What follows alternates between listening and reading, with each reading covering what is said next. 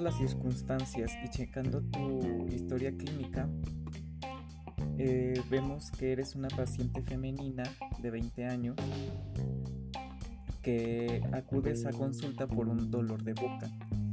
Eh, desde hace aproximadamente dos semanas en la zona posterior.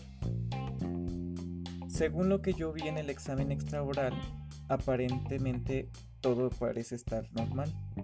Eh, cuando revisé eh, la parte interior de la boca, o sea, cuando hice el examen interaural, vi que igual todo estaba aparentemente normal en cuestión de labios, cabellos, fondo de saco, este, lengua, piso de boca y paladar.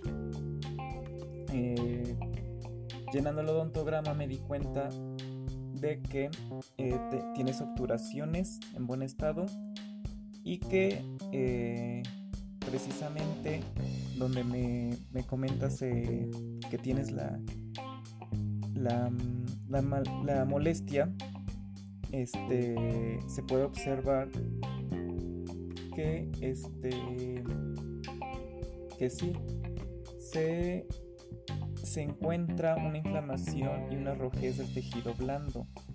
Este, una infección en la, en la zona adyacente del diente y este y eso me indica que o sea me arroja un diagnóstico de una pericoronitis que es una infección de los tejidos blandos y eso se dio a raíz de que de que durante el proceso eruptivo queda parcialmente cubierto con el mismo tejido de la encía.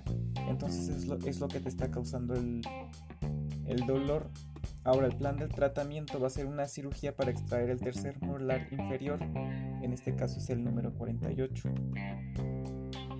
Eh, los materiales que vamos a utilizar pues van a ser este, desechables, o sea que nada más se van a utilizar una sola vez. Y algunos instrumentos como como eh, micromotores, este, elevadores, fresas cilíndricas, todo eso. El procedimiento va a ser, vamos a comenzar con una desinfección de, la unidad dental y un aislamiento para evitar una enfermedad cruzada. Ve que ahorita pues estamos en la pandemia y para evitar más que nada eso.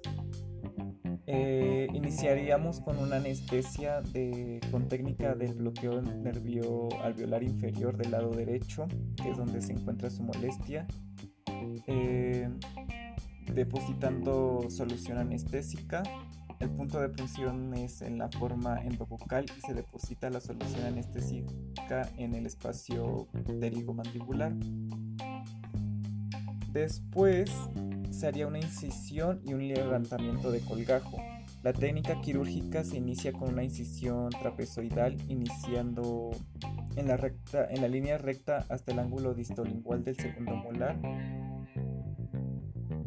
Em, y ya pues posterior se levanta el colgajo de un espesor total eh, mucoperióstico usando una cureta.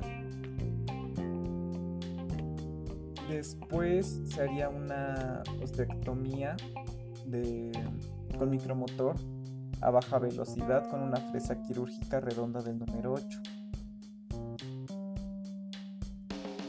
Y este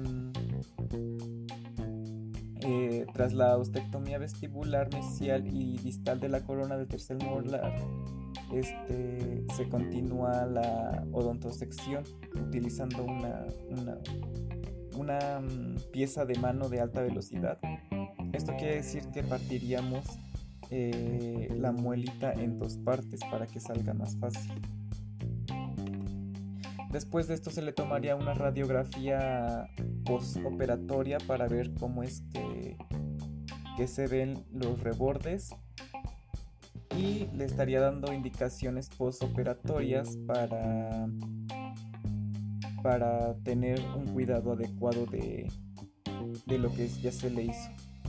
Como por ejemplo un reposo relativo, una ingesta de alimentos líquidos y blandos, eh, el no consumo de, alcohol o de tabaco y este, la adecuada higiene de, la zona. Y se le prescribiría un medicamento para para por si percibe alguna molestia, que en este caso sería como un ketorolaco sublingual cada 8 horas. Eh, la recuperación sería como de unos 7 días, los puntos se le van a botar solo y eh, eso sería todo.